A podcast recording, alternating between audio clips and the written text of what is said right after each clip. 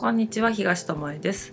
魅力を引き出す体の作り方。第163回。本日も妹アズマックとともにお送りしていきます。よろしくお願いします。色さいろいろあるよね。もうやる気なくしたんでしょ。この前さ、うん。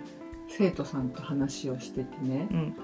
食事の時うにん彩りとかって気にしますか？みたいな話をしていて、うん。みんな彩りっていうとさ食材の彩りにやっぱりうん。気が気がっていうか思い浮かべやすい。えー、そんなになんかいろいろ使ってないとかって言うってことでしょ？うん。なんだけどあそっちじゃそれもなんだけどそっちじゃなくって、うん。テーブルコーディネートうんっていうほどでもないけど食材以外のところに？うん、って気にしますか？とかっていう話をしたら、え？え？って。うん。全然そういうの気にしたこともないっていうかそれをうん。そういうところの移動について考えたこともなかったみたいな、話をしてくれて、なんかやっと子供の手も離れてう、ん。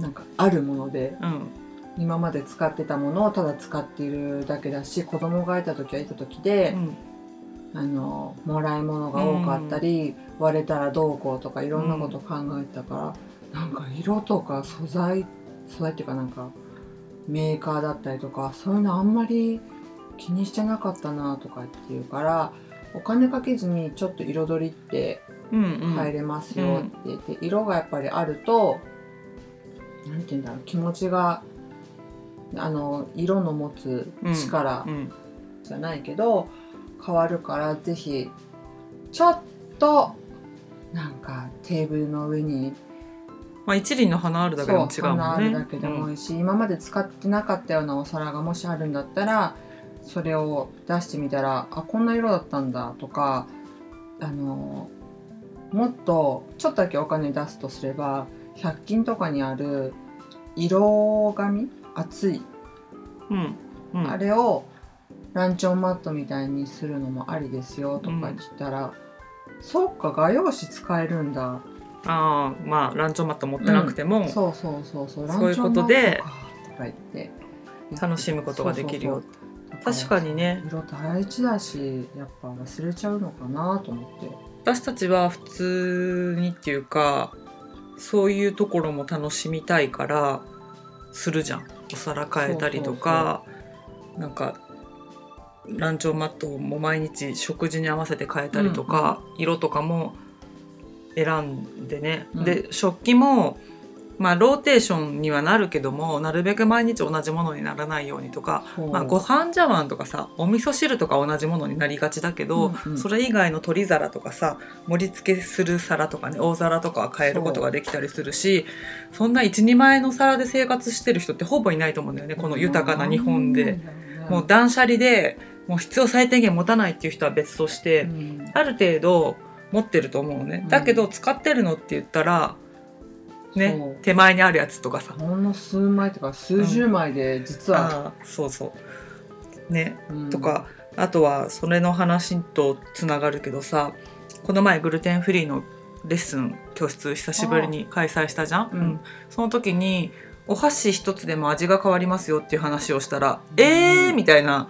そう。なんかすっごい驚かれて 逆にこっちが「えー!」ってなったんだけどあのすごい大事ですよって毎日口に運ぶものだからそのお箸。私たちはどんぐりの木のなんか塗ってない箸を使ってますよっていう話をしてたら「えー、なんかそこまで考えたことなかった」とか言ってね、う。ん、驚かれてあとねあのか角箸なのか丸箸なのかでも使い、な扱い具合も違うし口に運んだ時の具合も違うし細さうん。とかでも、そうね。うん、あの韓国料理とかの時はさ上から下まで同じ長さのお箸だったり、それで雰囲気が出て、ああうん。韓国料理食べてるって気分になるのと一緒で、うん、なんかそういうことないですか？って言ってプラスチックだったら味気ないですよとかね、うん。スプーンとかフォークとかも銀食器を使うのとステンレスと木のものと、うんプラスチックでは味も違うわけじゃん。あと食事する時の音。あカチャカチャっていう当たる音、うん。静かにね音を立てずに食べるなんてできないからその音とかも木を使ってんのか陶器なのかでも違うし、とガラス製品だったら子供だったらそれを丁寧に扱うってことを覚えられたりするし、あの親としてはね壊されたら困るとかね、うん。いうのでなんか落としても割れないセラミックとかさ、うん。あのプラスチックとかあとは100均で買った割れてもいいようなものとかって与えちゃったりするかもしれないけど、そういうところで味覚っていうのが育ったりもするから、あの全部をフルに感覚を使えるようにあの意識を拡大させるといいよね、うんうん今の色の話との延長上だけど。そうだね、うん。本当食器によって味って変わるからさう、ん。うん。食器の食器っていうか道具？うん。あのそん料理教室の時も話したんだけど、ヘラとか、うん。どういうの使いますかみたいな話にもなって、これ使ってますよとか、こういうのも使ってみましたみたいな話になった時にね、試しでね100均のヘラを買ったことがあるんだけど、その話をしてなったのが100均のその私が買ったヘラも100度か120かとりあえず高温まで耐えれるから、まあ普通の料理で使う分には大丈夫でしょっていう温度まで耐える感じだったね。うん。でチョコを湯煎する時にうん。それをね、結構使ってて。だから沸騰する温度にはなってないよね、うん。湯煎だからね。そう、うん。でそれで使ってたんだけど一回使った時点で ヘラの形が購入時と違う形になっておりまして私のパワーではない。はずハードパぶん曲げみたいな。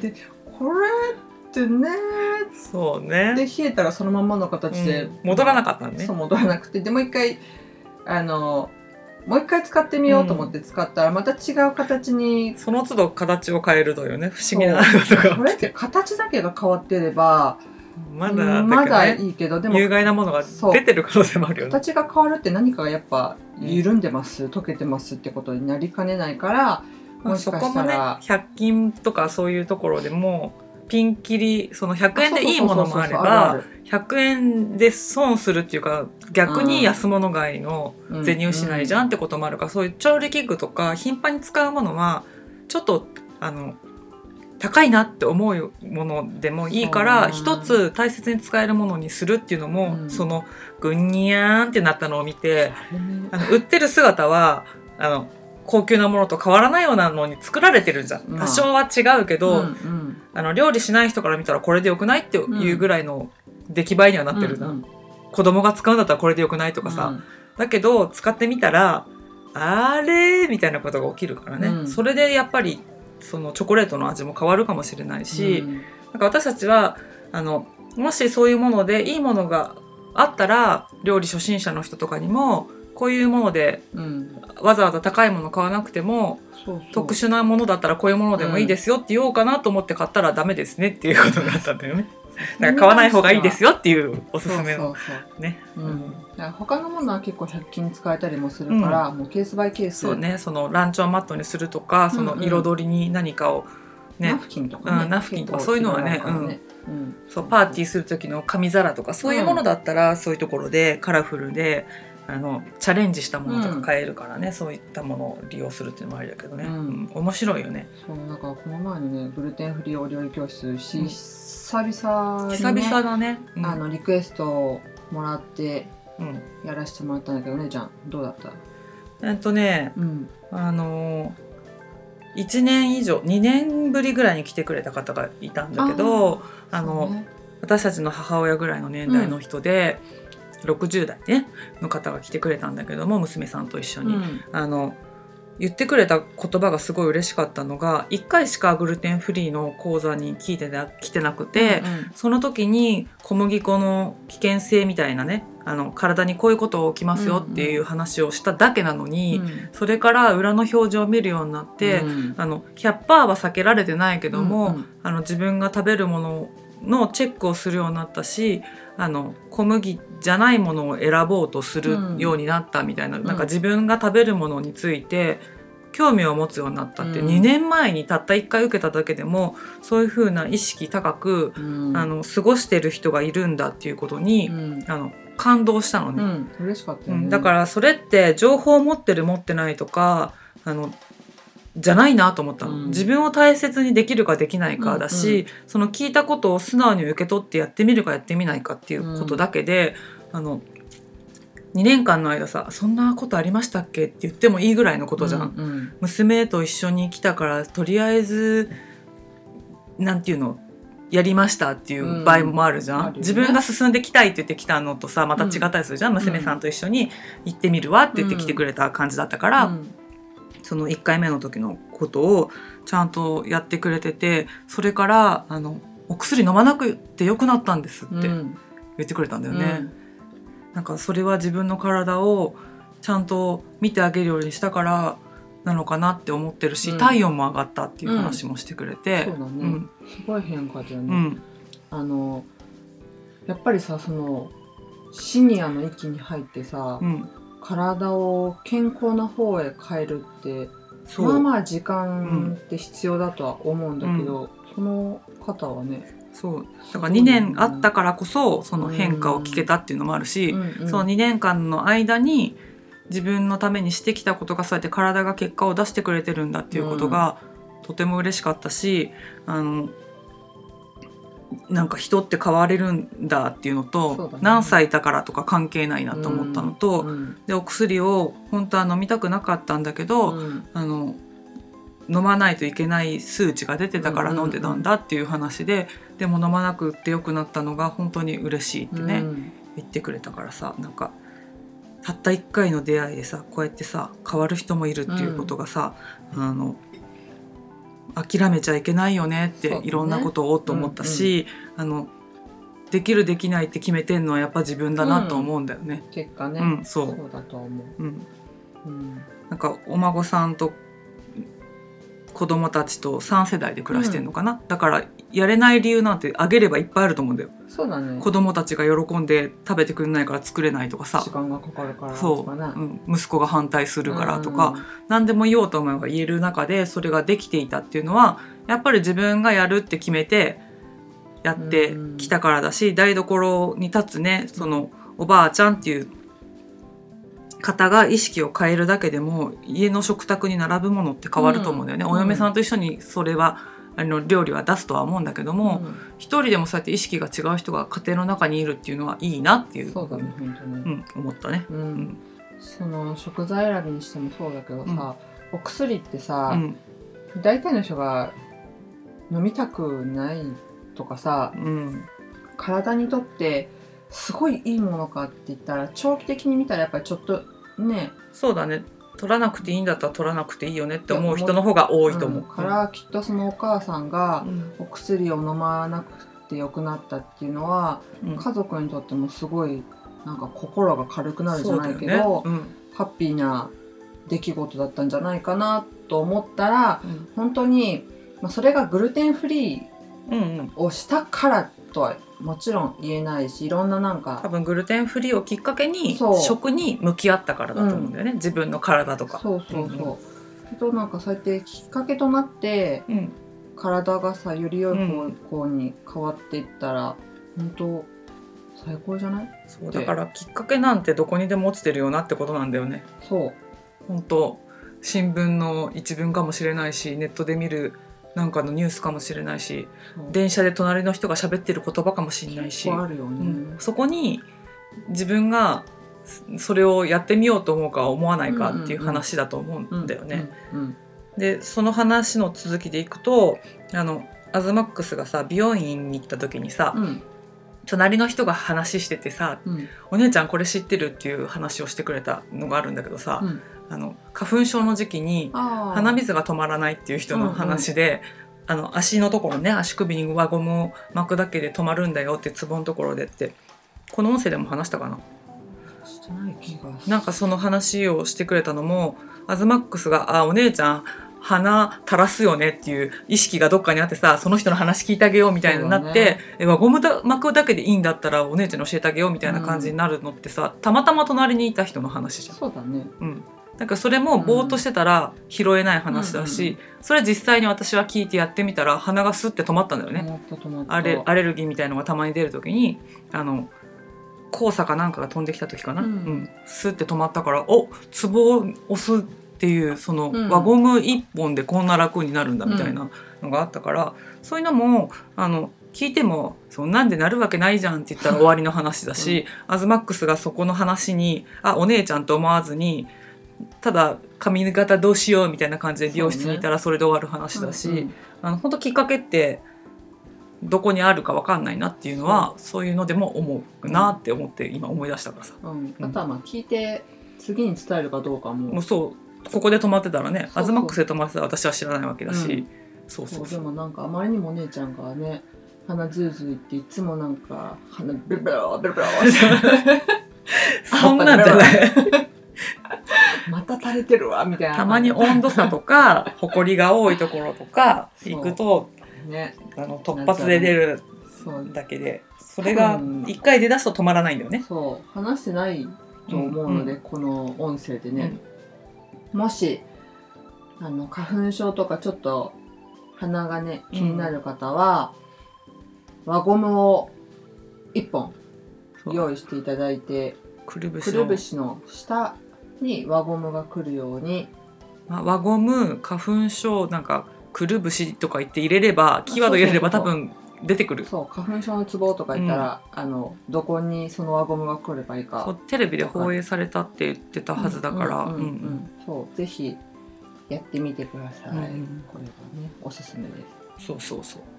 そういうこととかね。だからあのきっかけはどこにあるか分かんないしまあさっきの彩りでさ感覚をこう、ん。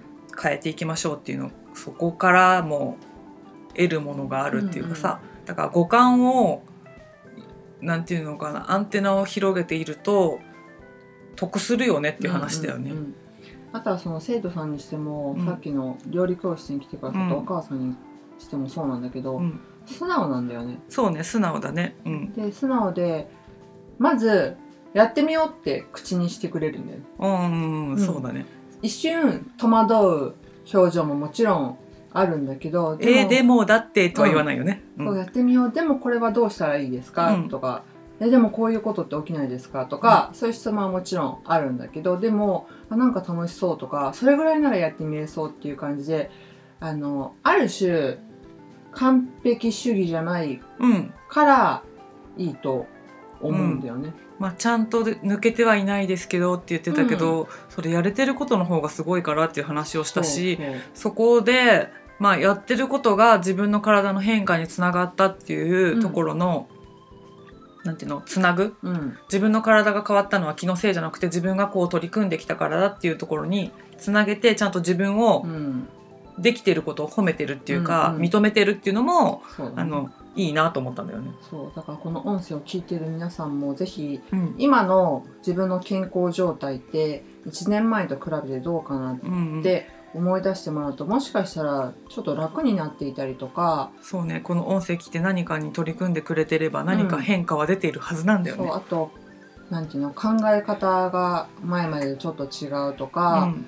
服装が違うでも、うん。何でも多分ずっと同じってことはないはずなのでなんか違い探しをしてもらえるといいね。うんいいかなと思います。しあの前もこの話は何回もしてるかもしれないけどあの良くなってくると悪かった時のことを忘れちゃって、押せます。その良くなってますよって言われてあそうかもしれないとか、うん前はこれできなかったじゃないですかって言われてあできてなかったかもみたいな、うんそのアズマックスがよく言うここまで手届かなかったですよねっていうヨガの人が、うん。簡単に届いてるのにもうそれが当たり前になってるから、うん。